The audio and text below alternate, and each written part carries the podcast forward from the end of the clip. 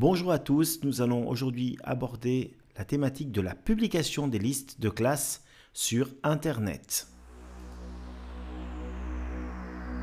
Lexing, réseau mondial des avocats spécialisés en droit des technologies avancées.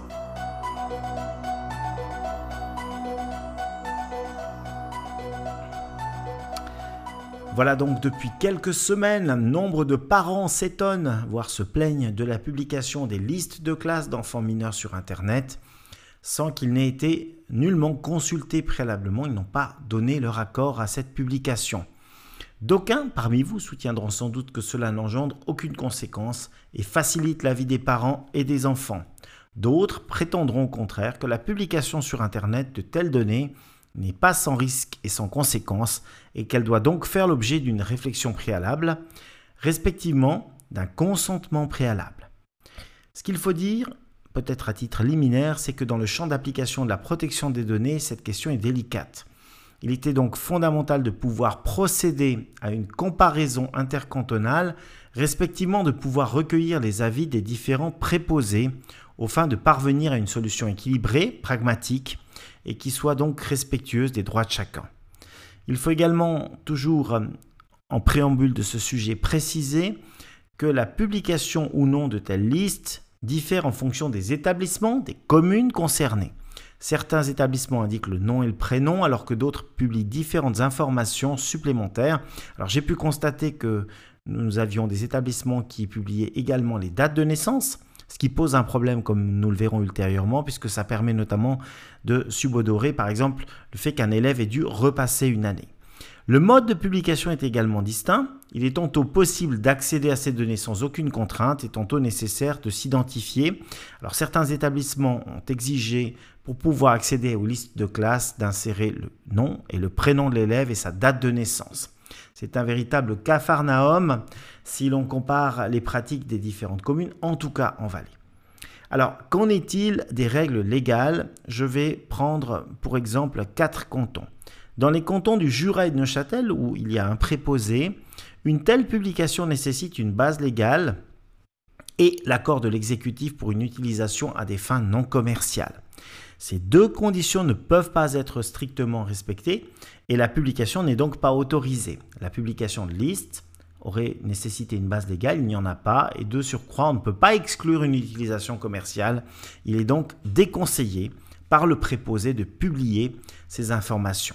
Dans le canton de Berne, le préposé considère que les parents devraient à tout le moins pouvoir exercer leur droit de ne pas voir leur enfant figurer sur la liste publiée sur Internet, c'est ce qu'on appelle l'opting out. Et cette liste devrait de surcroît être protégée par un mot de passe communiqué aux seules personnes concernées. Le canton d'Argovie adopte une position similaire avec la possibilité de publier une telle liste restreinte à l'existence de mesures de sécurité qui sont exigées un accès sécurisé doit être prévu. Vous l'aurez compris, de manière générale en Suisse, la publication de telles listes sur le principe sans aucune mesure de sécurité n'est pas licite. Dans le canton du Valais, l'article 22 de la LIBDA, la loi qui s'applique à l'information et à la protection de données ainsi qu'à l'archivage, prévoit deux exigences, soit une base légale, soit un consentement express préalable des personnes concernées. Il n'y a pas de base légale dans notre canton qui permette la publication d'une liste d'élèves sur Internet en libre accès. Il faudrait donc le consentement du représentant légal ou de l'élève si celui-ci est majeur. En clair, donc, les listes d'élèves ne peuvent pas figurer ailleurs que sur le bâtiment scolaire ou en classe sans l'accord écrit préalable de toutes les personnes concernées. Une seule exception est envisageable, à savoir le cas où l'accès à la liste de classe est protégé par un mot de passe qui serait communiqué aux seules personnes intéressées. Les informations figurant sur de telles listes ne sont pas anodines. Elles permettent de connaître l'origine des élèves. Nous avons déjà rencontré des problèmes avec des gens qui publiaient des listes de classe avec beaucoup d'élèves d'origine étrangère en disant Vous vous rendez compte, euh, mon enfant est le seul ou un des seuls Suisses dans cette classe. Il peut également être déduit d'une comparaison des listes de classe l'existence d'un échec scolaire. La composition familiale avec une famille séparée, recomposée, divorcée peut également être déduite par comparaison avec ces informations-là. Il faut être extrêmement exigeant et prudent. Et pour terminer, sachez qu'il est déjà arrivé qu'une victime d'une infraction d'atteinte à l'intégrité sexuelle a pu être identifiée par des journalistes sur la base d'une comparaison avec ces listes de classe. Les parents s'en étaient plaints à raison. Il faut donc se montrer extrêmement prudent et bien réfléchir avant de les publier, ces listes qui ne peuvent l'être sans mesure de sécurité. Si ce sujet vous a plu, n'hésitez pas à le partager avec le plus grand nombre.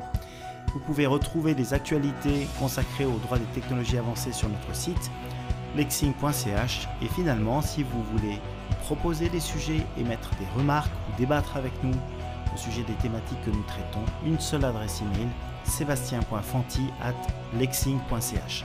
Merci de votre attention.